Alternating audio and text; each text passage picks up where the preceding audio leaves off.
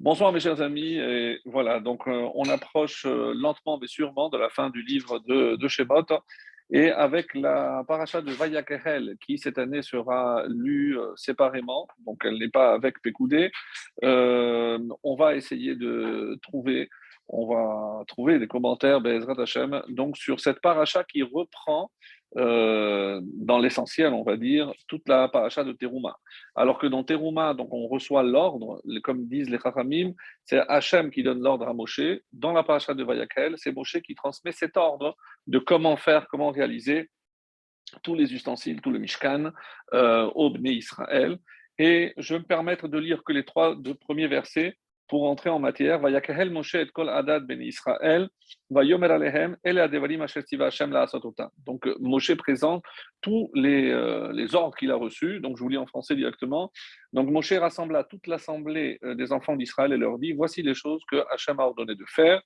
Six jours durant, le travail sera effectué, mais le septième jour sera saint pour vous, jour de repos complet pour Hachem. Quiconque qui exécute un travail sera mis à mort vous n'allumerez de feu dans aucune de vos demeures le jour du Shabbat. Ensuite, on reprend Moïse. Donc Moshe parla à toute l'assemblée des enfants d'Israël en disant Voici la parole que Hachem a ordonnée en disant Prenez de chez vous un prélèvement pour Hachem, etc. Et donc là, après, on va déjà commencer à ramasser tous les dons et ensuite on va euh, désigner les personnes qui euh, seront à la tâche pour les différentes parties de la construction du, du Mishkan. Alors, un détail que Rachid ne manque pas évidemment de souligner, c'est le fait que Moshe va rassembler l'ensemble d'Israël le lendemain de Kippour. Rappelez-vous que euh, on est après la faute du Vaudor, donc la faute du Vaudor, Moshe va devoir monter euh, à deux reprises pour euh, obtenir et le pardon et les deuxièmes tables. Il descend le Disticherie définitivement avec les deuxièmes tables Disticherie, évidemment, c'est le jour de Kippour. Et dès le lendemain, donc, on va s'atteler justement à la construction. En deux jours, d'après le Midrash, on a ramassé tout le nécessaire, donc pendant le 11 et le 12, donc, euh, pour euh, commencer les travaux du, Mishkan. Ce qui euh, surprend pas mal de commentaires et de, nos commentateurs, donc qui attirent tous l'attention sur le fait qu'on commence ici, donc on savait déjà que le Shabbat, on n'a pas le droit de travailler. Alors, euh, qu'est-ce qui aurait pu laisser croire que pour une tâche comme celle de la construction du euh, Mishkan, du tabernacle, eh bien oui, on aurait pu travailler le Shabbat. Et avant même de commencer à parler du, euh, du Mishkan, du tabernacle, Moshe met en garde, attention, là aussi, toutes les règles de Shabbat s'appliquent. Donc, il faudra aussi analyser pour quelles raisons euh, Moshe a jugé nécessaire de rappeler encore une fois l'interdiction d'effectuer de, les travaux le Shabbat. Ceci dit, on, les a, avait déjà euh, parlé les années précédentes concernant le fait que non seulement on va parler de Shabbat ici, mais il se trouve que tous les travaux interdits le Shabbat trouvent la source ici dans tous les travaux qui étaient nécessaires à la réalisation euh, du Mishkan. Alors, pour ce qui est vraiment du début, comme je l'ai dit, euh, il n'y a pratiquement pas de, différence et euh, la similitude entre euh, la paracha de Teruma et Vayakel est frappante, à part quelques petits, petits changements qui sont extrêmement révélateurs, comme vous allez certainement vous en rendre compte. Et comme je l'ai dit, donc ici, Moshe va transmettre tout ce qu'il a reçu comme ordre. Alors, il y aura un petit changement donc, dans l'ordre de la construction, puisque nous, on va commencer par le Mishkan. Donc, si on commence à construire les ustensiles, qu'est-ce qu'on va en faire? Donc, on va d'abord commencer par l'extérieur et ensuite on va commencer avec kelim, c'est-à-dire le remplir à l'intérieur. Ce qui, euh, pour, pour, le, pour simple, un simple rappel, dans la paracha de Teruma, donc rappelez-vous comment on avait reçu l'ordre teruma. Et ils prendront pour moi une teruma, mais donc un porté donc, avec la bonté de son cœur. Tikrou et terumati, vous prendrez mon prélèvement, vezot teruma achel voici le prélèvement que vous euh, prendrez. Donc il y a ici euh, un point euh, assez étonnant, c'est que le mot teruma est répété trois fois et le verbe prendre est aussi répété trois fois. Alors euh, concernant notre paracha, ici, on n'utilise pas exactement les mêmes, euh, les mêmes termes, puisque dans Teruma, on parle de kol ish, tout homme. Donc, euh, bon, ben, tout, tout, le monde pouvait participer, donc on ne sait pas encore qui ça inclut exactement, alors que dans notre paracha, il dit El Kol Adat Ben Israël, à l'assemblée des Israël. Pourquoi ce changement? Qu'est-ce qui s'est passé entre Teruma et Vayakehel Donc, euh, voilà, pour, pour, euh, pour, commencer déjà une entrée en matière, qu'est-ce que, que ça vient changer? Par ailleurs, on voit aussi que les femmes vont participer aussi dans les dons. Donc, avec des versets très étonnants, donc qui euh, vont évidemment susciter notre curiosité. Excusez-moi. Voilà, donc ils vont susciter notre euh, curiosité et qui nécessitent aussi une explication. Euh, quel a été le rôle essentiel donc des, femmes dans euh, la construction et surtout dans le ramassage, puisqu'on est en train d'abord de ramasser tous les, matériaux nécessaires.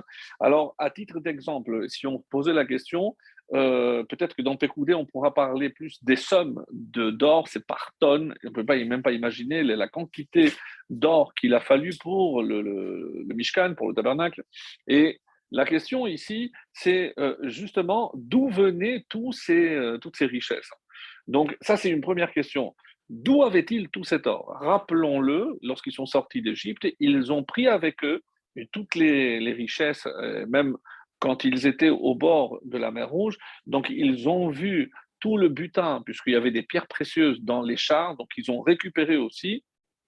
Et comme ça, c'est marqué dans le Midrash, donc l'or, l'argent, etc. Donc, il avait tout pris de, en sortant d'Égypte, à deux exceptions. Les pierres précieuses, Avne Shoham, donc très rares, on dit que celles-là, elles sont descendues du ciel, et euh, le bois, les poutres qu'ils avaient récupérées à la sortie d'Égypte et qui avaient été plantées au moment où Yaakov Avinu était descendu pour s'installer définitivement avec ses enfants. Euh, là, en Égypte, il trouvera la mort. Donc, il avait déjà prévu, il avait planté ces, arbres-là qu'ils ont récupérés à la sortie. Mais sinon, tout le reste venait euh, d'Égypte. Alors, très étonnant. Pourquoi? Parce que si on réfléchit, le, finalement, le, Mishkan a été construit avec des cadeaux. Est-ce qu'on peut utiliser ça des cadeaux? Mais avec un argent qui a été pris aux Égyptiens.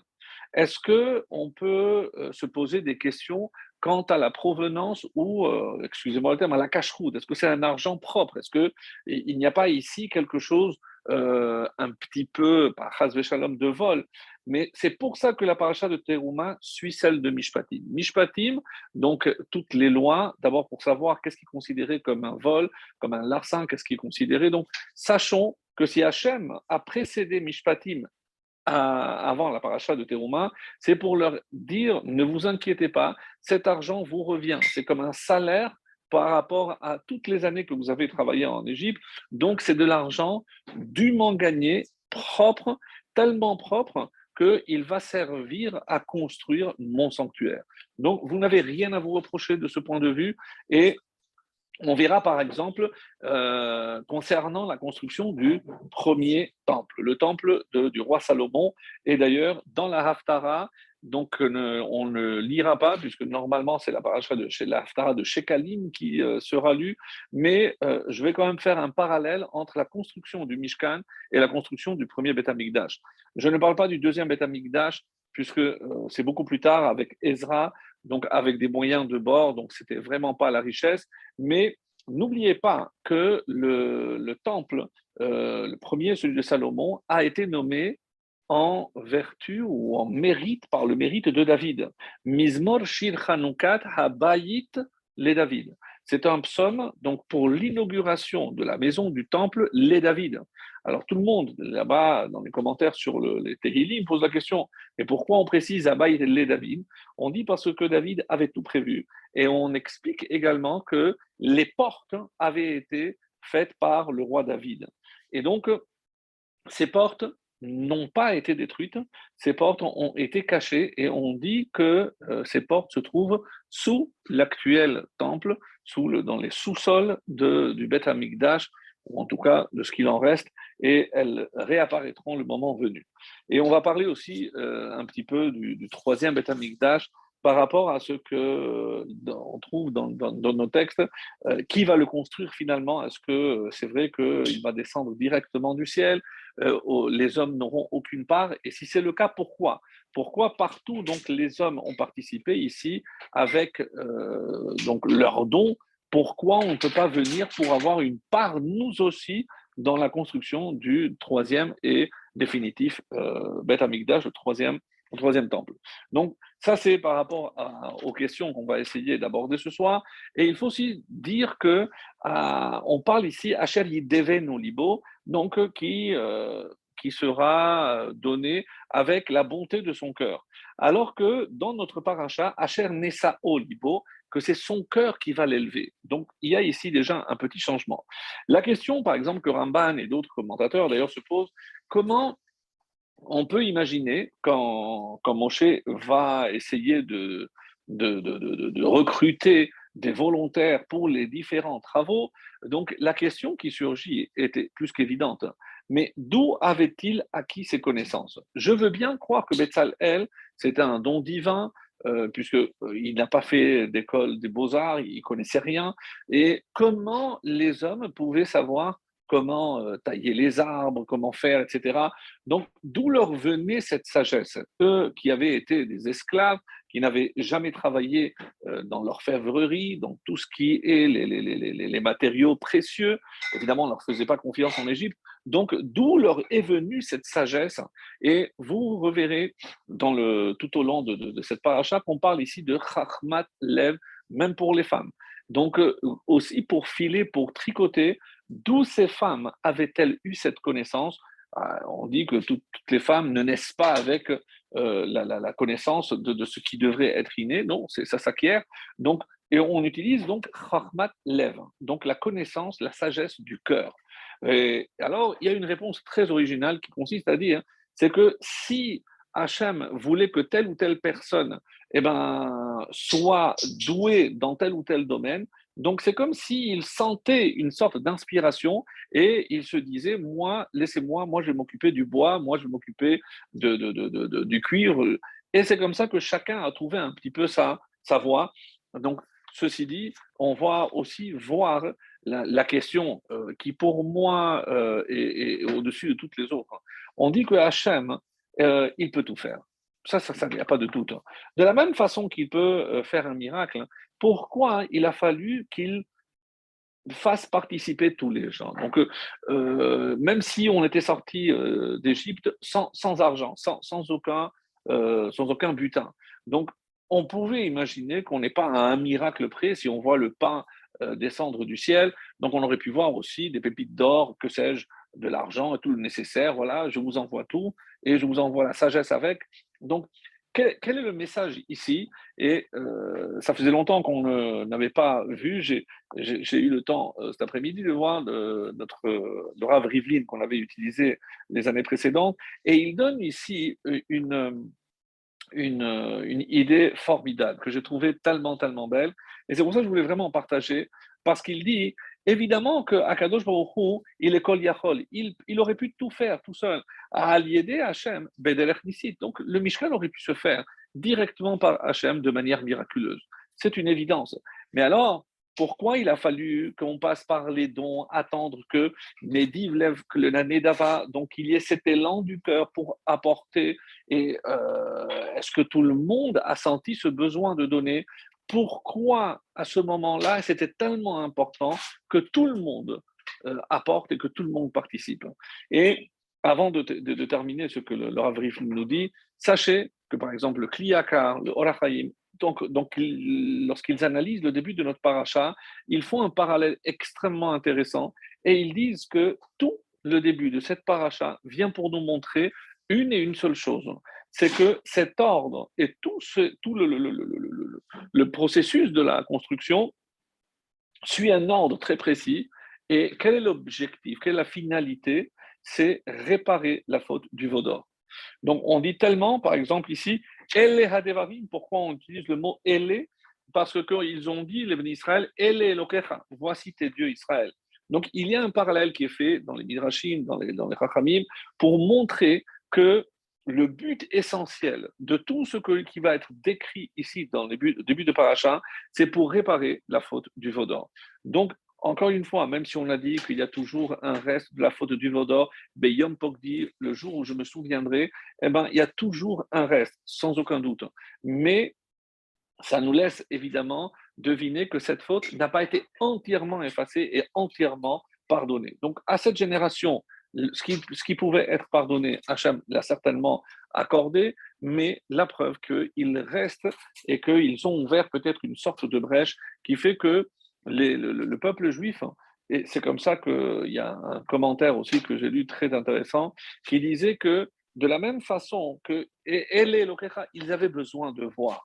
Donc, comme ils pensaient que Moshe était cet intermédiaire et qu'ils pouvaient le voir, ils pouvaient le côtoyer, ils avaient besoin d'une matérialisation de, ce qu'il représentait ou ce qu'il se représentait comme Hachem.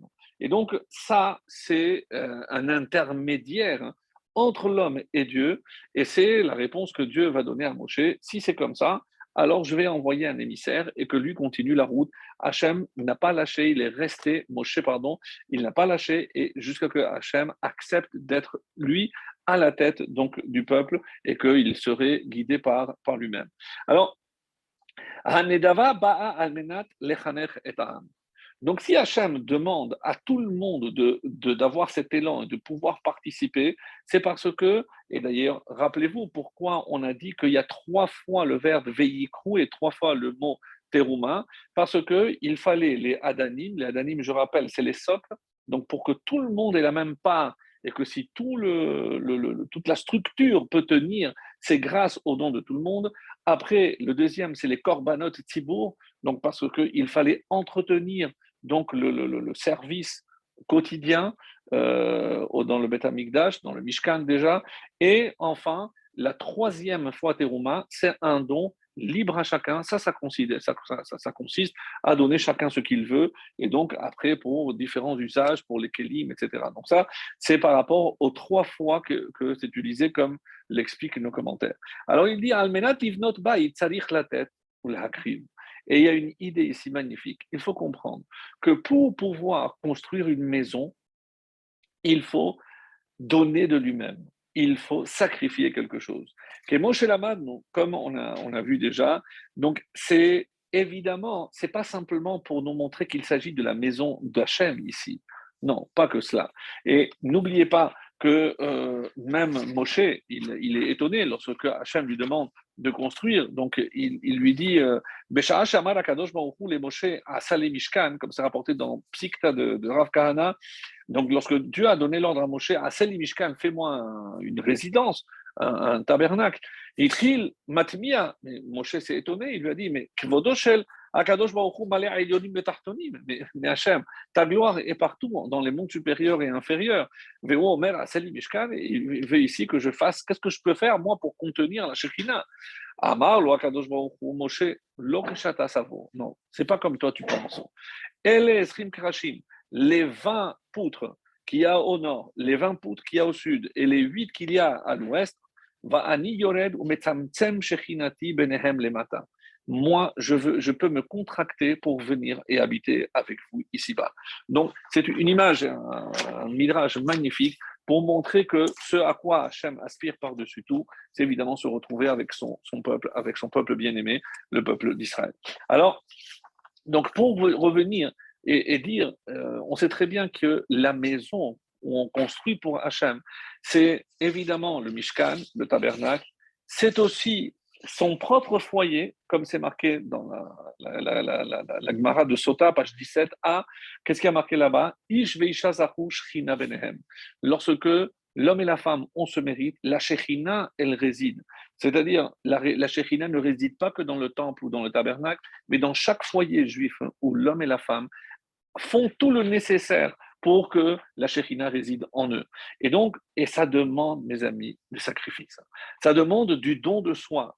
Ne croyez pas, et là, ça passe là par rapport à Hachem, c'est évidemment ici les questions du couple.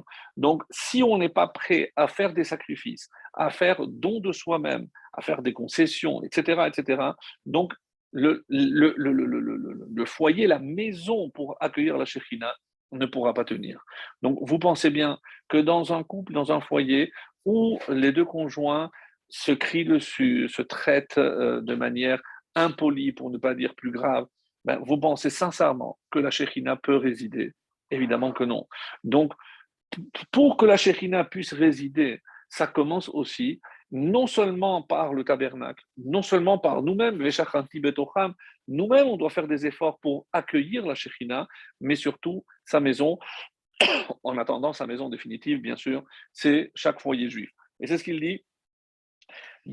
C'est comme ça qu'il explique. Netina hadadit nivna C'est le don mutuel, l'échange. Euh, c'est le, le, sod, c'est la base, c'est le, secret sur lequel se fonde et construite la maison juive. ha'anashim al hanashim. Et c'est pour ça qu'il y a un verset magnifique ici euh, qui dit dans, notre paracha, au chapitre 35, le verset 22, Vayavo ha'anashim al hanashim. Donc on va en dire un mot, les hommes sont venus sur les femmes. Alors il y a plusieurs explications. Comment expliquer al? Comment, comment, que veut dire ce terme de al? Alors il y en a qui disent que c'est que les hommes sont venus avant ou que les femmes sont venues avant parce qu'elles n'avaient pas fauté. Il y en a qui disent acharé, donc ils sont venus après, ou alors qu'ils sont venus avec. Et ici, quelle est l'idée? C'est de dire que al hanashim. Donc quand on vient se présenter devant Hachem, si on veut que notre foyer soit justement la résidence de la Shekhinah, il faut être ensemble. Et c'est Beshitouf Ahava Verfa avec amour et avec fraternité. Donc c'est le secret pour que notre maison soit le lieu de la résidence divine. Mes amis, et c'est ce qu'on apprend. Et si on n'est pas capable de don, ben, c'est ce, que le, le Rav Rivlin explique ici, eh ben, si on n'a pas cette notion du don et du sacrifice de soi-même, eh ben, la Shekhinah ne pourra pas résider. Donc ça, c'est un premier point que j'ai trouvé extrêmement intéressant.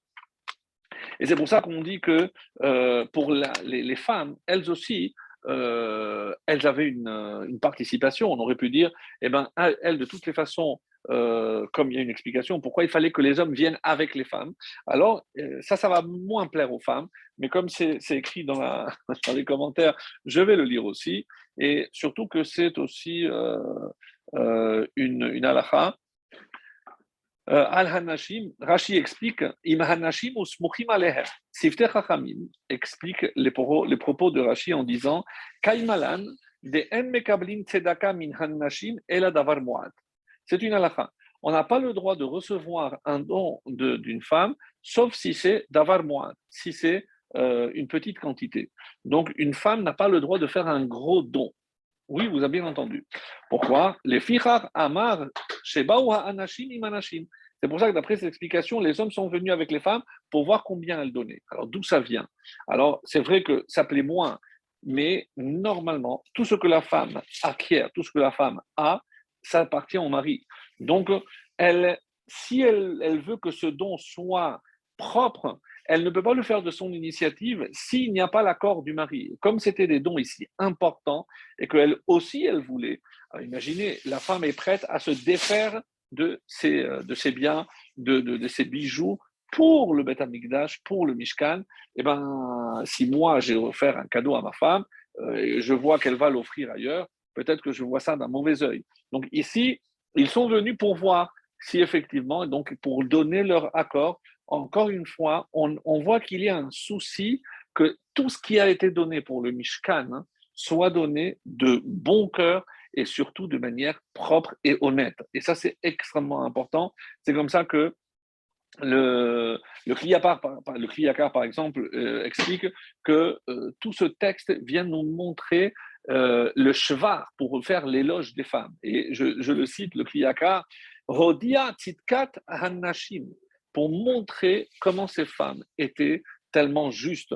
Chez Hiskim ou la tête elles ont été d'accord de donner leurs bijoux. Venir Eli, dit le Kliyaka, sans aucun doute, la Torah veut ici faire l'éloge de ces femmes. D'après la halacha, elles n'auraient pas été obligées de donner leurs bijoux. Pourquoi? Les hommes qui avaient déjà arraché dans un premier temps, rappelez-vous, pour fabriquer le veau d'or, eux qui avaient fauté, Donc, comme pour reprendre, comme j'avais dit que le Kliyakar, c'est un des, premiers qui dit que tout ce qui a été donné, c'est pour justement que vienne l'or du Mishkan pour réparer l'or du, du Vaudor. Donc, mais elle, elle n'avait pas fauté. Donc, d'après la halakha, elle n'était pas obligée de donner. C'est ça ici le chidouche extraordinaire du Kliyaka qui nous dit que comme les femmes n'avaient pas fauté dans, la faute du Vaudor, elles n'avaient pas besoin de réparation. Donc, si je n'ai pas besoin de réparation, elles n'étaient pas obligées de donner pour le Mishkan. Elles n'ont pas besoin d'expier cette faute, de faire une préparation. Alors pourquoi elles vont donner leurs leur bijoux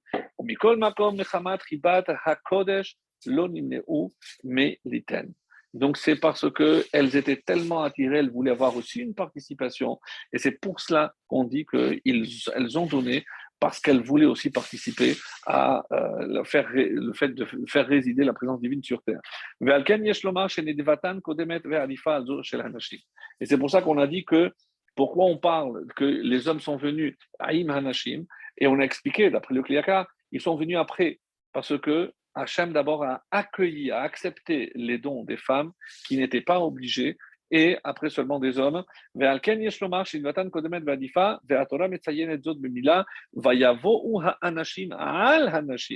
Donc, et ils sont venus après, une fois que les femmes ont donné, elles sont venues, elles, euh, une fois que les femmes ont donné, après les maris sont venus. Voilà comment la Torah nous fait l'éloge de la femme, même par rapport à ce, passage. Alors, euh, juste pour revenir maintenant euh, sur un point euh, très très important, c'est le, le, terme qui est utilisé ici. Pourquoi on dit Vayakhel Pourquoi Vayakhel Pourquoi il a dû assembler? Donc, on, on, ne comprend pas pourquoi si on dit que par la suite, Yomer Hashem El Kol Adad Ben Israël, pourquoi il a fallu d'abord tous les rassembler? Et pour finalement écouter quoi? Eh ben, dans un premier temps, et c'est une répétition, va Yakel Moshe El Kol Adad Ben Israël, et après va Yomer Moshe El Kol Adad Ben Israël. Donc, on a l'impression qu'on se répète. Le premier passage traite essentiellement du Shabbat, et après, on rentre vraiment dans le vif du sujet avec les dons et la construction du Mishkan à proprement parler. Alors, quand euh, le texte nous dit, et ça c'est le Al-Shir et le, le Orachaim Akadosh aussi, et Kol Adat Israël, on se demande quel est le lien avec Shabbat. Alors, écoutez bien, parce que j'ai trouvé que cette réponse est vraiment magnifique. Nous, on sait, et c'est pour ça qu'on revient sur cette notion, que tout ce qui va être relaté au début de notre paracha, même si c'est encore une fois, très répétitif, un peu même rébarbatif, parce que c'est extrêmement de détails, encore un peu moins que dans Pécoudé, où les comptes seront donnés, toutes les quantités, etc. Mais pourquoi répéter carrément, euh, pratiquement mot pour mot, la paracha de Teruma? Parce qu'il faut comprendre que ici, tout vise à une seule chose, c'est faire la réparation de la faute du Vaudor.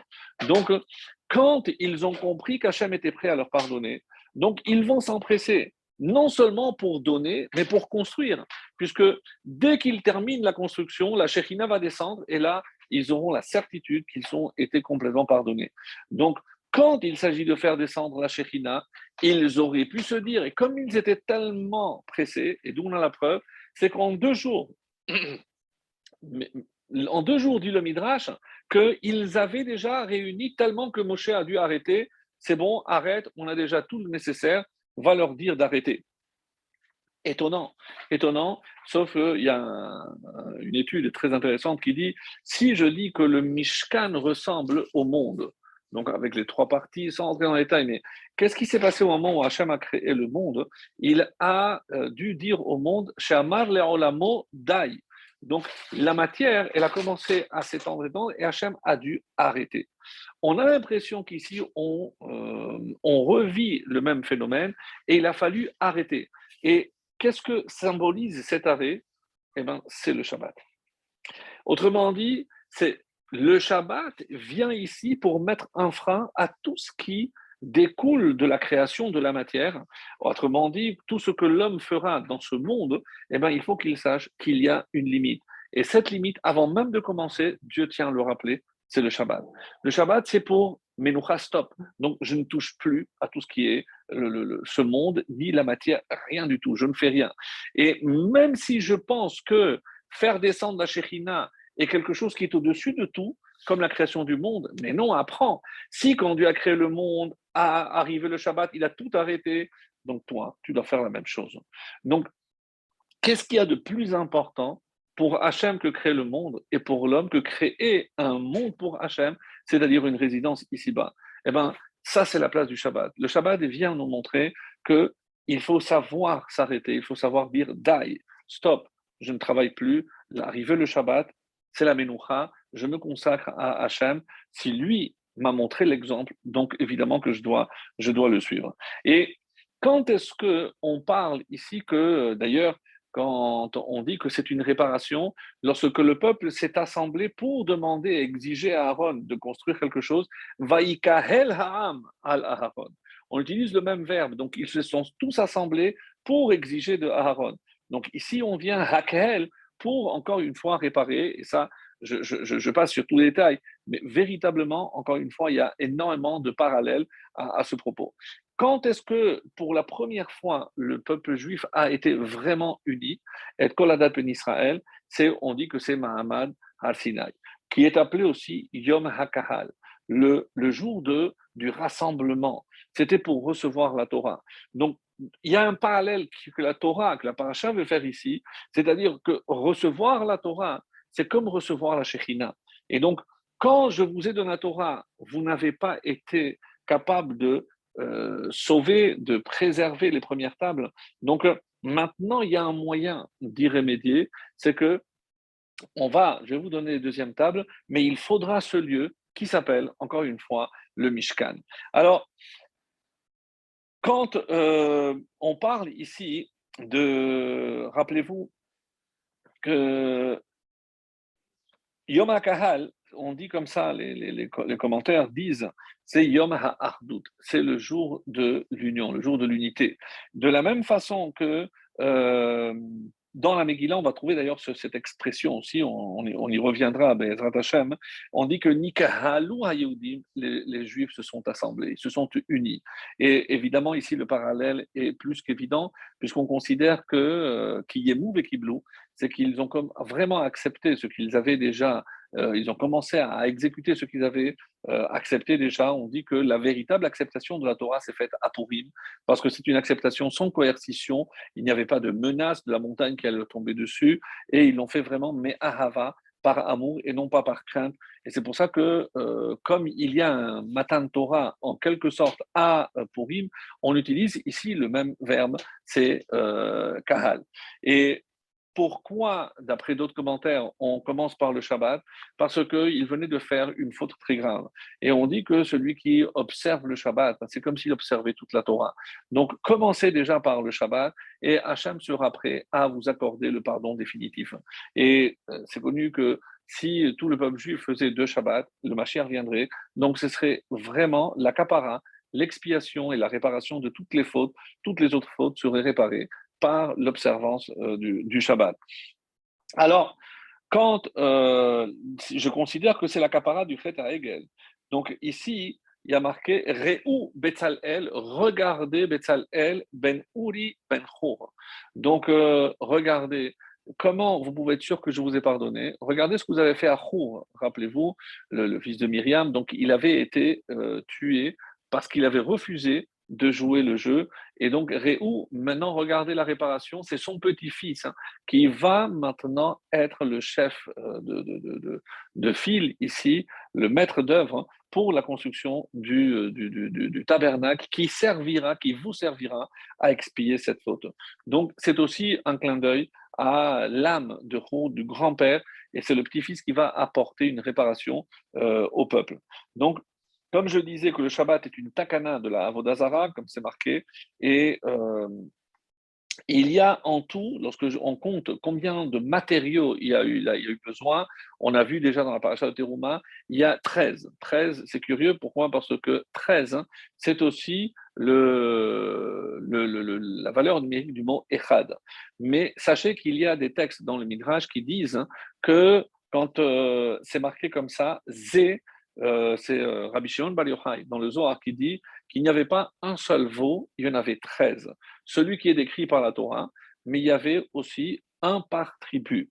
Donc, il y en avait treize. Et c'est pour ça, d'après Rabbi Shimon Bar Yochai, dans le Zohar, qui dit qu'il fallait treize matériaux pour réparer les treize veaux euh, que les Israël avaient adorés. Et à la question que vous êtes en train certainement de vous poser, mais finalement, s'il n'y a que 3000 qui sont morts, donc c'est peut-être la preuve que tous les bénis Israël n'avaient pas fauté, n'étaient pas aussi coupables. Alors, euh, sachez que lorsque Moshe dit Mil Hashem Elai, si tout le monde était innocent, si alors quelqu'un, ceux qui sont avec Dieu, ils viennent avec moi. Alors tout le monde aurait dû aller. Pourquoi il n'y a que la tribu de Lévi?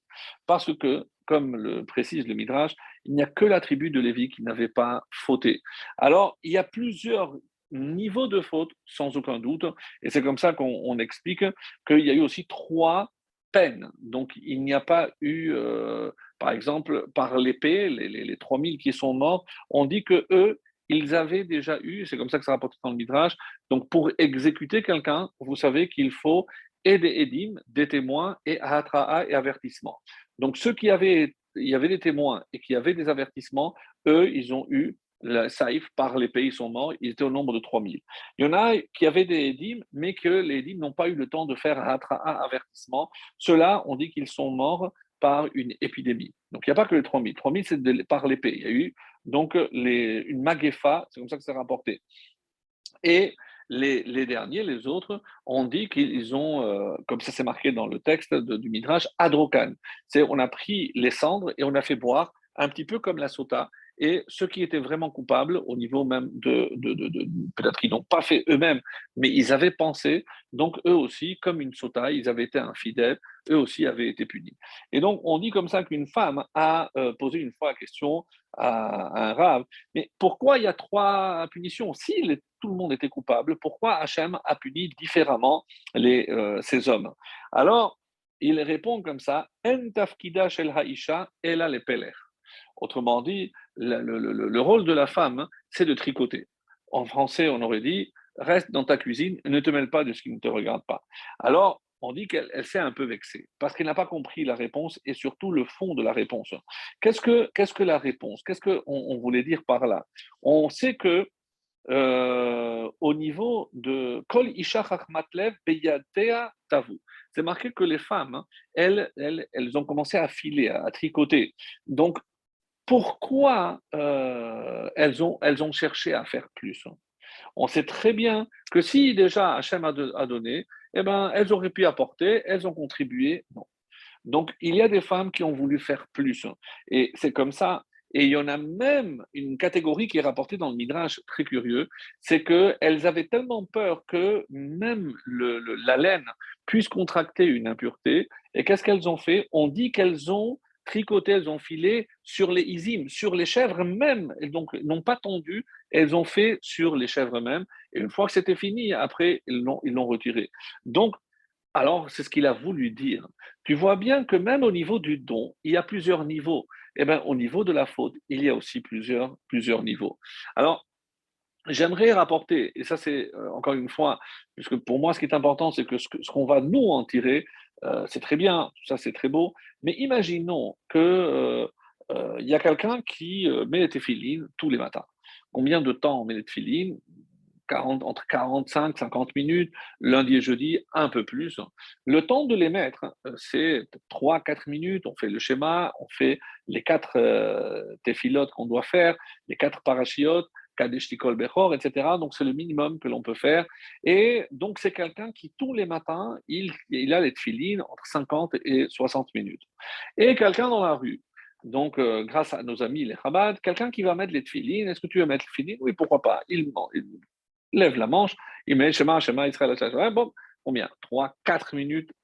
Est-ce que finalement, je ne peux pas dire que les deux ont accompli la mitzvah ben, En toute objectivité, oui, puisque le résultat étant le même. Donc, au niveau de la haut, donc on va cocher la case, tel jour, un tel euh, a mis les tefilines et l'autre aussi l'a mis. Mais vous sentez que je ne peux pas imaginer que ça soit la même mitzvah. Pourquoi? Parce qu'il y a cette notion qui s'appelle Chavivut HaMitzvah. C'est l'amour de la mitzvah. Et pardon, il y, a marqué, comme ça dans le psaume 62, qui parce que toi, tu vas récompenser chaque homme en fonction de son acte. Donc, et l'acte lui-même, c'est pas le résultat, c'est aussi tout ce qui précède. Donc, quelqu'un qui prend le temps, qui a compris l'importance des téphilines, il va les vérifier, il va être sûr qu'il l'aimait bien, donc il va prendre son temps.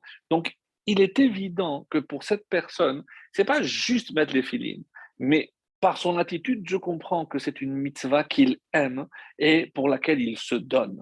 Comme c'est ce, scientifique extrêmement connu qui avait fait Teshuva, et euh, un, jour, donc il était dans une conférence, il, a, il voyageait toujours avec, son, sac de tefillin, et euh, un, jour, il a commencé, il n'a pas eu le temps, il passait d'une conférence à l'autre, et il a commencé euh, son, speech devant des centaines de personnes, il regarde par la fenêtre et il voit que le soleil est en train de se coucher. Il avait laissé les tefilines qu'il n'avait pas eu le temps de mettre dans, son hôtel. Et euh, il se dit, mais comment je peux imaginer que depuis que je commençais à mettre des tefilines, pour, pour, pour 200, pour, pour, pour, mon, pour mon statut, je ne vais pas les mettre. Il a commencé à tousser, il s'est excusé, il a couru, il a pris un taxi, il est allé vite, vite, vite. Il est allé, juste à temps, il est arrivé, il a mis des tefilines et il s'est senti bien. Il s'est senti bien pourquoi? Parce qu'il a, il a compris ce qu'il a failli. On dit qu'à partir de ce jour-là, il a compris ce que veut dire aimer une mitzvah. Pourquoi? Parce que si je, je me débarrasse, je fais parce que je dois le faire, donc, c'est que je ne suis pas encore assez attaché à cette mitzvah. Mais lorsque je vais tout faire pour la faire en son temps, pour la faire dans les temps, pour la faire comme il faut, c'est ça qui prouve l'amour que nous avons pour une mitzvah. Et c'est la réponse que ce rabbin a voulu donner à cette femme. De la même façon que dans le bien, il y a évidemment des degrés, il y a évidemment des efforts. Je ne peux pas mettre tout le monde dans le même sac. Et bien dans la faute aussi. C'est pour ça que euh, si j'arrive à, l'expliquer, euh, c'est Laura Haïm qui dit si je considère qu'il y a une capara de la, du, du, veau d'or, eh ben, d'après ces, ces, trois stades que j'ai donnés, il y a donc euh, la, la, faute, elle se fait par la pensée, elle s'est faite par la parole, et quand ils ont commencé à chanter, à danser, et aussi par la, parole, donc la pensée, et par l'acte.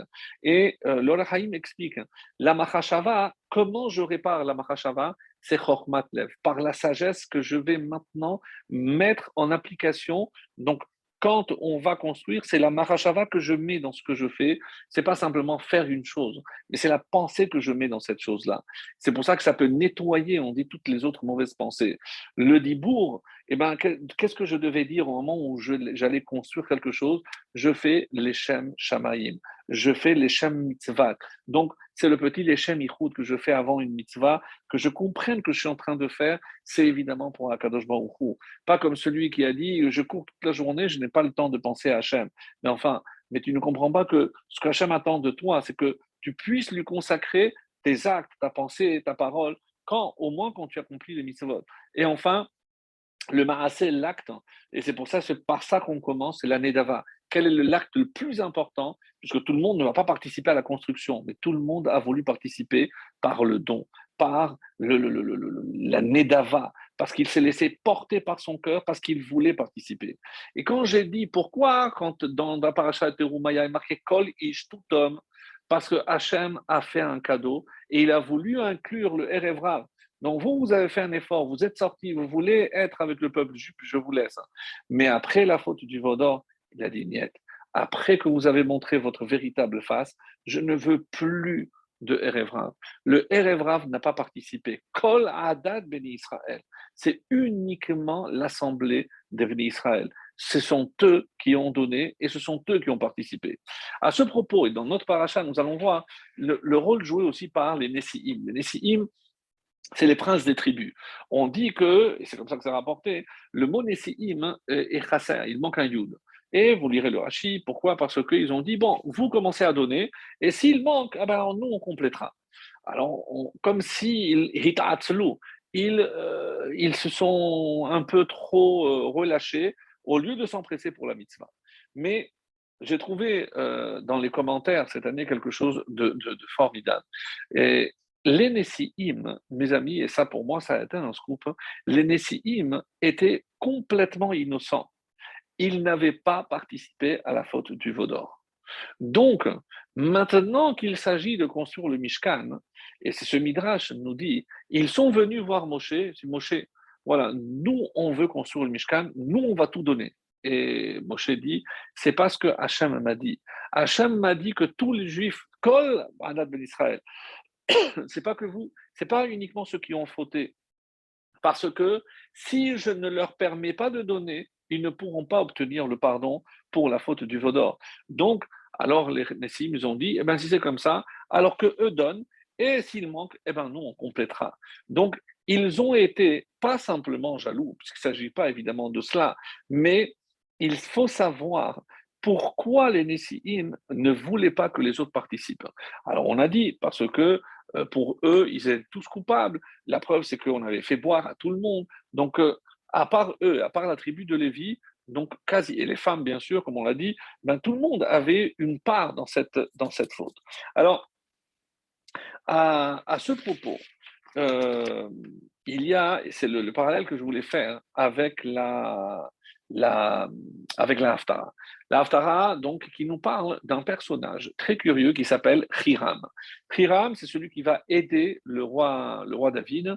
Euh, d'abord, il était euh, ami avec le roi David, et ensuite, il va aussi se lier d'amitié avec son fils, le roi Salomon, et le roi Salomon va lui demander de l'aide. Hein, parce qu'il euh, n'y avait pas de grands artisans pour couper les bois, donc on ne savait pas on n'avait pas assez d'artisans, et c'est le roi Hiram qui va tout donner. Évidemment, le roi Salomon va tout payer en nature, donc avec de l'huile et autres, toutes les ressources que, euh, dont dispose la terre d'Israël, avec des fruits, etc. Mais il a tout payé. Alors, la question est qui est ce Hiram? Et ce qui est euh, très, très, un, peu presque gênant, c'est que lorsqu'on regarde bien on dit que euh, dans la paracha de Vayeshev, lorsque, rappelez-vous, après euh, qu'ils aient vendu leur frère Yosef, Vayered Yehuda Me'etechav. Donc, littéralement, il a été, il a baissé euh, puisque finalement tous les frères l'ont rendu coupable. C'est toi qui nous as poussé à le vendre, c'est toi qui nous as poussé. Maintenant, si on est dans cette situation, regarde la souffrance de notre père, c'est toi qui es coupable. Donc, il est descendu aussi par rapport au regard de ses frères. Et on dit que là-bas, il a eu quelqu'un, Ish Adoulami, qui Ushmo Hiram. Et un Midrash nous dit que Hu Hiram, c'est le Hiram qui est le copain, donc qui était déjà à l'époque de euh, de Yehuda, c'est le même Hiram de l'époque de David et aussi à l'époque de Shlomo Ameler. Et le Midrash rajoute, il est mort quatre ans après la destruction du premier temple. Il a vécu combien cet homme-là? Alors, d'après une estimation, si tous je tiens compte de ce midrash, c'est simple parce que je peux faire 22 euh, ans, donc euh, l'âge de, de, Yosef, 210 en Égypte, 480 c'est euh, le temps avant la construction du premier temple, plus la durée du, euh, du premier temple, encore plus 4. On est presque à 1200 ans. Comment imaginer que cet homme a vécu 1200 ans? Incroyable. Alors, si je, je, profite pour poser une question, pas une colle, mais qui, quel est le personnage qui a vécu le plus longtemps dans l'histoire de la Bible? Alors, tout le monde serait tenté de dire l'art parce que c'était 975. Donc il a dépassé le Adam Arishon qui a vécu que 900, 930. Et euh, c'est une erreur. C'est une erreur. Le, personnage qui a vécu le plus longtemps, puisqu'il est né depuis, la, depuis que le monde a été créé, et il est mort au déluge. Donc le déluge a eu lieu en 1656. Donc il est mort à l'âge de 1656. Qui est-il? Caïn. Oui, mes amis. Caïn a vécu 1656 d'après ce Midrash. Donc on dit, comme ça, le Midrash nous dit qu'il a vécu euh, Tashkav 726 ans de plus que son père. Donc si je fais 930 et 726, je tombe 1656. C'est exactement Neherag Bamaboul. c'est il est, il est mort euh, dans le Maboul. Mais ce qui est un petit peu étonnant, c'est par rapport à ce Hiram, c'est que D'ailleurs, il y a un avis dans le, Midrash, qui dit Mais non, tu ne peux pas dire une chose pareille, il ne peut pas vivre 1200 ans. Donc, c'était qu'à l'époque de. C'était un descendant peut-être de ce Hiram, de, puisqu'on dit Hira et Hiram, donc c'est pas exactement le même. Et c'est pas Meler Tour, c'est pas le roi de Tour, mais c'est Mitour, donc quelqu'un qui habitait. Peut-être c'est un descendant de ce Hiram. Bon, il y a plusieurs opinions, mais pourquoi c'est important? Pourquoi c'est important que l'on dise que ce personnage, hein, eh ben, il a participé à la construction du temple? Et euh, ceci dit, euh, pourquoi le temple, si déjà on en parle, n'a pas été construit par David Hammeler? Alors que, à en croire nos textes, le roi David avait déjà tout prévu. On dit qu'il a commencé à mettre de côté déjà très jeune. Et quand est-ce qu'il a commencé à mettre de côté? C'est lorsque il a battu euh, Goliath. On dit que quand il a été accueilli euh, comme un, héros. C'était une coutume, parce qu'on a vu ça aussi chez, chez Joseph. Toutes les jeunes filles lui jetaient des, bijoux. Et donc, il s'est retrouvé déjà avec euh, beaucoup de bijoux. Il a dit ça, ce sera pour la construction du, temple.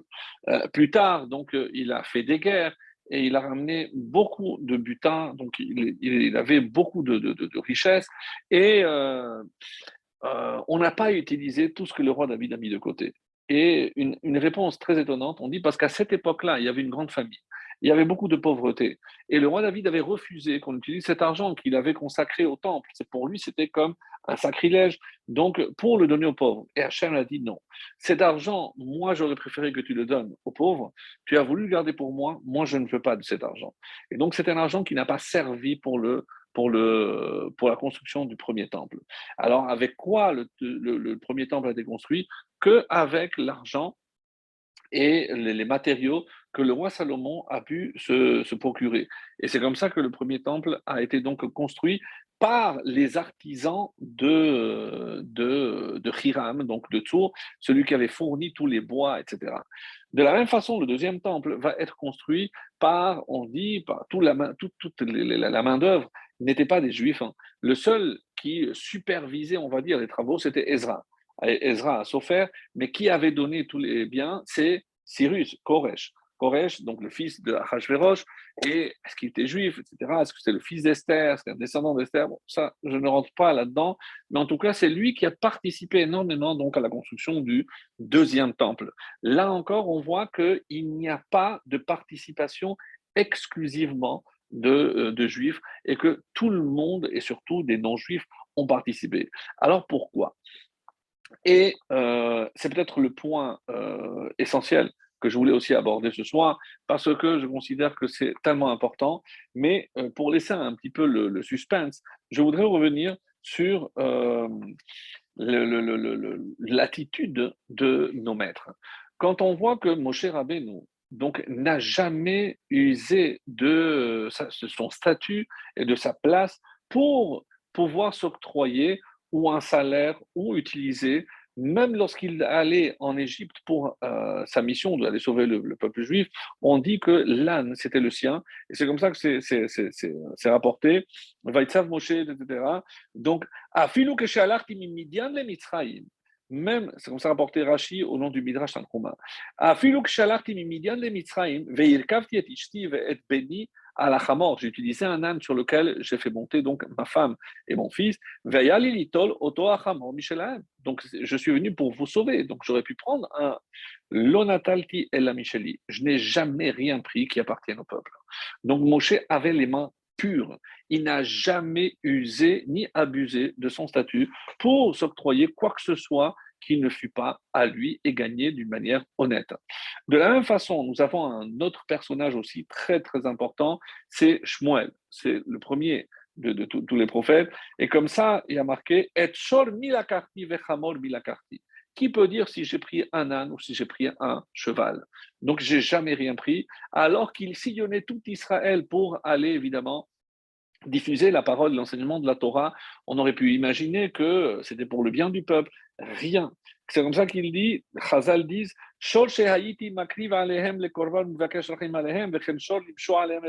Micheli, moi j'ai toujours, même pour, pour se faire des sacrifices, c'est de mon argent, je n'ai rien pris. Donc, j'ai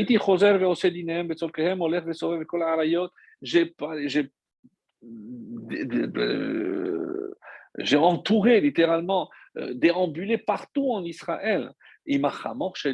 Mais c'était mon âne, j'ai jamais rien pris.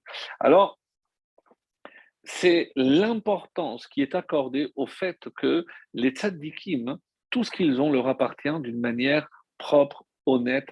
Et c'est cette volonté-là qui a poussé les Nessiim à dire, donc laisse-nous pour que tout soit bien fait, laisse-nous parce que nous, on n'a pas justement à réparer de fautes, nous, on n'a pas participé au Vaudor, notre argent est propre, pur, donc il n'a pas servi à autre chose, laisse-nous, nous, construire le, Mishkan. Hachem a refusé. Hachem, Moshe, comme il va leur expliquer, non, il n'y a pas, c'est pas possible. Alors, quand on voit la différence, euh, par exemple, avec l'époque de Shlomo Ameler, d'où il a eu l'argent, eh ben, on nous dit que l'argent qu'il a obtenu, il a imposé, c'est comme ça que c'est rapporté dans le livre des rois, euh, Melachim 1, donc le chapitre 5, le verset 27, euh, Vayal Hamelech Shlomo Mas Mikol Israël. Il a prélevé un impôt de tout Israël comme s'ils avaient un peu forcé la main, donc pour prélever, donc c'est un masque, donc un impôt. Euh, donc il y a eu énormément de main-d'œuvre non juive qui euh, a participé à cette construction.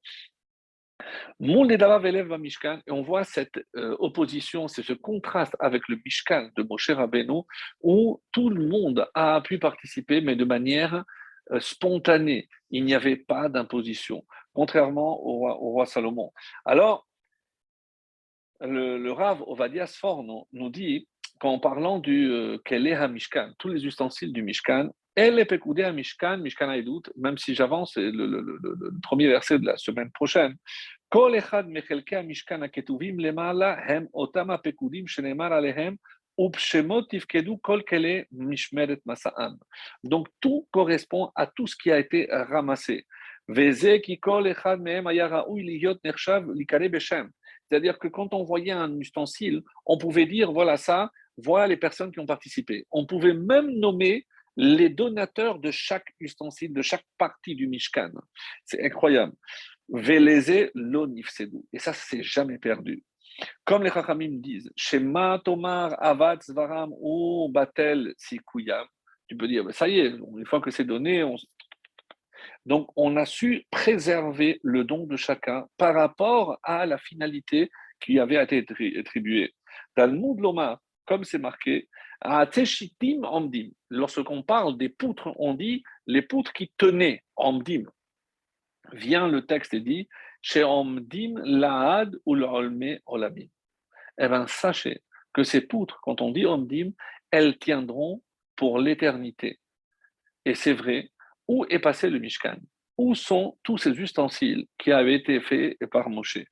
Alors, l'Onafalahem Beyad Oyev, jamais, jamais ils sont passés entre les mains de nos ennemis.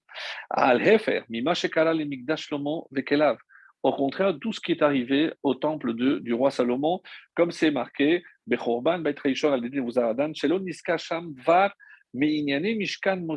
quand on voit tout ce que Nebuzaradan a emporté comme euh, butin du temple, il n'y a aucune allusion qui est faite aux ustensiles ou les parties du Mishkan. Pourquoi?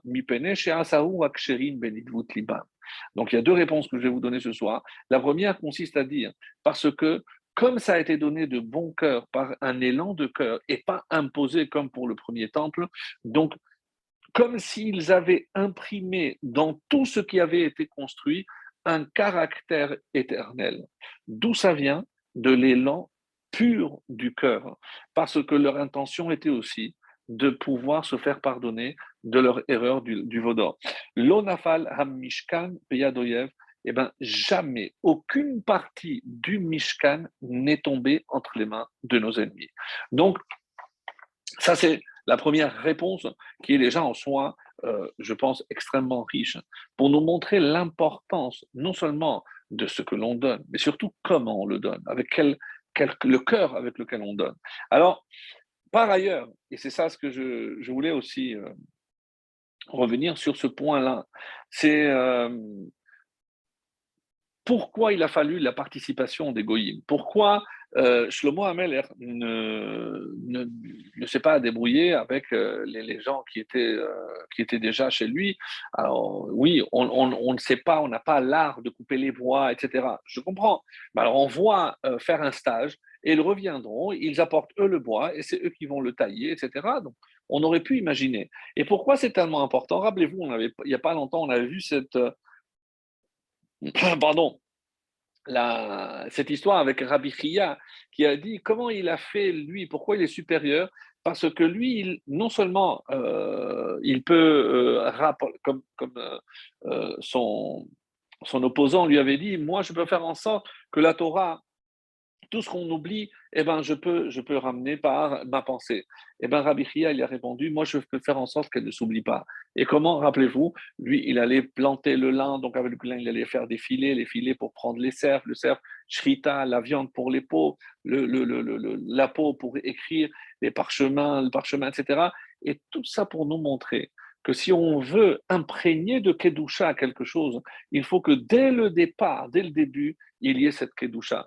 Donc, pourquoi euh, le, Mishkan a tenu là où le temple n'a pas tenu?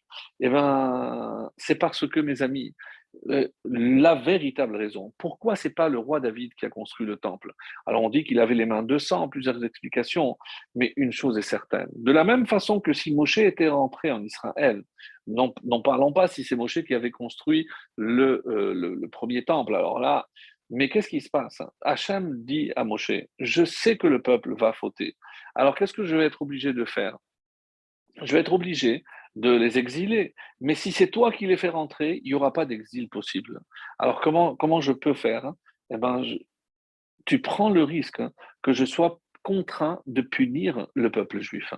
Quand on a fait le psaume, le psaume 79, euh, ça, Mismor les Asaf, Lorsque les nations, les étrangers sont venus dans ton temple, on parle de la destruction du temple. L'Agmara pose la question Mismor, un psaume pour la destruction du temple, on aurait dû dire une kimna, c'est une élégie, c'est une complainte. Comment je peux dire mismor Oui, mais où est la joie? Parce que si Hachem était en colère avec le peuple, il a dévié sa colère vers Aetim et Avanim, vers le bois et les pierres. Il a préféré, pour sauver le peuple juif, que sa colère donc aille dans sa maison et que le temple soit détruit. Donc oui, on doit se réjouir. Pourquoi? Pas pour la destruction du temple, mais parce que le peuple juif, par ce biais-là, a été sauvé. Donc qu'est-ce qu'on veut nous enseigner par là, mes chers amis? C'est que si David avait construit le temple, le temple aurait été éternel. La preuve, c'est que la seule partie qui a, euh, qui a été, dans laquelle il a contribué, c'est les portes. Puisqu'on a dit que tout le reste, non. Mais les portes, oui, c'est les portes de David. Eh bien, les portes sont enterrées sous le temple. Parce que les temples, les, les, portes ne pouvaient pas être détruites parce que c'était le roi David qui les avait faites. Imaginez si c'est le roi David qui avait construit le Beth Amikdash. Il n'aurait pas pu être détruit. Alors quoi? Comment on aurait pu imaginer qu'à ce moment-là, eh ben, le peuple, euh, Shalom, aurait été sanctionné parce que le, le temple n'aurait pas pu être détruit. Donc, si on analyse la véritable raison, pourquoi et comment expliquer que le temple, oui, peut être détruit? Eh bien, justement, parce qu'il a été construit essentiellement par des non-juifs. Hein. Maintenant, vous comprenez l'argument des Nessiim. Les Nessiim disent, nous, on est des tzadikim, tout ce qu'on va faire, c'est pur, et donc ça va préserver. C'est vrai, ils avaient raison. Sur le fond, ils avaient raison. Mais pourquoi on leur a enlevé? Parce qu'il y avait une partie d'égoïsme. Pourquoi empêcher les autres? Il ne s'agit pas de participer, mais leur donner la possibilité de faire teshuva. Et c'est cela que le, texte veut nous montrer euh, à, partir de, de cet enseignement. Donc, comprendre par là, mes amis, que non seulement quelque chose qui est fait avec bon cœur, dont les racines sont déjà ancrées dans la pureté, la pureté de la pensée, la pureté de l'acte, et surtout, et c'est ce que je voulais évidemment euh, conclure euh, par rapport au temple, en tout cas, pourquoi le troisième temple va être construit uniquement par Hachem? Parce que mes amis, qui aujourd'hui peut lever les mains et dire mes mains n'ont jamais touché une partie d'argent qui ne revient pas? C'est extrêmement rare. Extrêmement rare que euh, on n'ait pas triché à l'entrée d'un parc en disant non, il a 12 ans, il a 12, 6 ans, il a 7 ans. Donc, aujourd'hui, si on devait attendre que tout le monde participe à la construction du troisième Beth Amikdash, eh ben, il n'aurait pas pu, puisque comme il doit être éternel, il doit être d'une pureté, et nous n'avons pas le niveau. Mais mes chers amis, c'est avec beaucoup de peine que j'ai trouvé cette réponse, mais on n'a pas le niveau. Donc, pour qu'il soit éternel, il ne peut provenir que du ciel. Et c'est pour ça qu'on dit que le troisième temple viendra du ciel, parce que, quelque part, c'est Hachem le seul qui peut garantir la pureté et donc l'éternité du troisième temple. Voilà ce que je voulais dire à partir de là, et je termine avec un, enseignement qui, euh, encore une fois, je pense, nous, euh, nous construit et nous élève. Je terminerai avec cela. Alors, il est dit, et c'est rapporté dans un, le Ein Yaakov. Le Ein j'ai rappelé déjà, c'est la partie agadique du Talmud. Il a fait une Hagdama et il dit comme ça Matzati Ma'amar Beshem Midrash. J'ai trouvé dans le Midrash, mais j'ai cherché, je ne l'ai pas trouvé. Donc il n'a pas trouvé la source elle-même. Et Bechola Talmud. Donc j'ai trouvé, j'ai cherché dans tout le Talmud, et en tout cas ce Midrash, je ne l'ai pas trouvé. Et il dit comme ça Benzoma Amar. Alors, c'est un rave qui demande à ses élèves, d'après vous, c'est quoi le verset le plus important de la Torah? Matinu Pasuk Kolel Yoter. Shema Israël. D'après Benzoma, le, le, verset qui englobe toute la Torah, c'est le schéma. Ensuite, bien Ben Nanas, il dit Matsinu Pasuk, non, il y a Pasuk qui comporte encore plus, c'est quoi? Tu aimeras ton prochain comme toi-même. Vient Shimon Ben Pazi, c'est curieux parce qu'ils ont tous Ben, euh, le, premier c'était euh, Ben Zoma, Ben Nanas et Ben Pazi, et il dit non, il y a un pasouk encore mieux. Et c'est lequel de notre paracha Et le, le premier mouton le matin et le deuxième dans le soir. De quoi on parle? C'est le Korban Tamid. Ahmad Rabbi Ploni, donc, comme ça, il dit. Donc, le Rav en question s'est levé. Il a dit La halacha est comme le dernier, comme Ben Pazi, parce que lui, il englobe tous les autres. Qu'est-ce qu'il a voulu dire? Pourquoi Et d'abord, c'est quoi ce verset qui euh, serait plus important que les autres? C'est incompréhensible. Quand je dis Shema Israël, évidemment, c'est la relation entre l'homme et Akadosh C'est croyance en un Dieu, un Dieu unique, l'unicité de Dieu, l'unité de Dieu, c'est tout ce que vous voulez. Donc, c'est évidemment le credo de la foi juive. Donc ça, je comprends bien. Mais vient Bananas, il dit, mais non, tu oublies là aussi vertical. La Torah, c'est pas que euh, euh, vertical, il y a aussi horizontal. Donc tu aimeras ton prochain comme toi-même. Donc là, j'ai horizontal et vertical. C'est magnifique. Mais alors, qu'est-ce que veut dire ici Ben Pazi euh, bah, ben Donc pourquoi ce, serait important? Alors il dit et c'est ça ce qu'il faut retenir, mes chers amis, c'est que euh, dans la vie, on pense que euh, les, moments les plus importants, c'est les plus grandioses, là où on fait les choses les plus grandioses. Vient euh, Ben Pazi nous dit non. Et c'est comme ça que d'ailleurs, dans Netivot Olam, il explique Ben mais c'est quoi en fait? Qu'est-ce qu'il veut dire par là? Il dit c'est une grande règle dans la Torah. Que quoi? Adam Oved comment il doit servir Hachem, et c'est ça ce qui nous intéresse, nous, bitmidut hagamu vehu avado. Donc, c'est pas simplement par euh, épisode ou euh, ponctuellement, non. C'est dans l'assiduité. Et Takeves, le tamid, c'était un korban qui a eu tous les jours, matin et soir. Rappelez-vous, qu'est-ce qui a rapporté que le 17 Tammuz, une des raisons pour lesquelles on jeûne, est donc Boutal Hatamid. Dès que, et là, juste après qu'il y a ce qui a marqué, alors, euh, la ville, donc la première brèche, les deux sont liés. S'il n'y a plus Tamid, il n'y a plus de Bet Amikdash. C'est-à-dire que le service d'un juif, hein, par quoi ça passe hein? C'est par tous ces éléments qu'il fait, la fila tous les matins. Donc, non seulement comment il le fait, mais il faut qu'il comprenne que à, aux yeux d'Hachem, hein, c'est pas parce qu'un jour je vais faire quelque chose de grandiose. Non, c'est les petits gestes. Hein. Les petits gestes, mais qui le quotidien, c'est ça qui élève, qui font grandir l'homme. Comme il dit, ou que Moshe donc pourquoi? Parce que comme un esclave, c'est tout ce qu'il fait, il cherche évidemment à accomplir la volonté de son maître. Donc dans notre façon de servir Hachem, c'est cette notion de tamid. Et c'est pour ça que on dit que, pour terminer, puisque ce Shabbat aussi, c'est Varkin, on va annoncer Adar, Adar 2, c'est pour ça qu'on va lire les, les parce qu'on commence à ramasser déjà les Shkalim. Et c'est euh, l'autre explication que j'avais entendue aussi très belle. Donc, c'est pas que les trois ne sont pas d'accord, non. La première, la base de la Torah, c'est Shema Israël. Évidemment, c'est croire en Dieu unique et, euh, accomplir, se soumettre à la volonté de Dieu. Mais ça ne suffit pas. Donc, il faut rajouter aussi, sache que dans la Torah aussi, il y a la relation à autrui. Donc sinon, ça ne sert strictement à rien. Sinon, tu vas réduire la Torah à une simple religion. Et ce n'est pas évidemment ce que c'est la Torah. Et maintenant, qu'est-ce que c'est euh, Comment Quelle est la finalité? Et à partir de quoi je pouvais offrir ce sacrifice? C'est parce que c'était des dons quotidiens, c'est le don de tout l'ensemble du peuple. C'est-à-dire, qu'est-ce qui se cache derrière le Corban Tamid C'est l'unité du peuple juif. Hein. Cette unité qui a fait que nous avons pu recevoir la Torah, et c'est pour ça Yom HaKahal, cette unité qui a fait que nous avons pu faire descendre la Shekhinah, comme on l'a vu au début de cette paracha de Vayakhel, on s'est rassemblés, on a pu euh, tous se réunir pour recevoir la Torah ah, pour Purim, on va tous aussi se réunir pour obtenir le pardon, eh ben, on a le secret. Qu'est-ce qu'on attend, mes chers amis? Eh ben, c'est justement cette unité.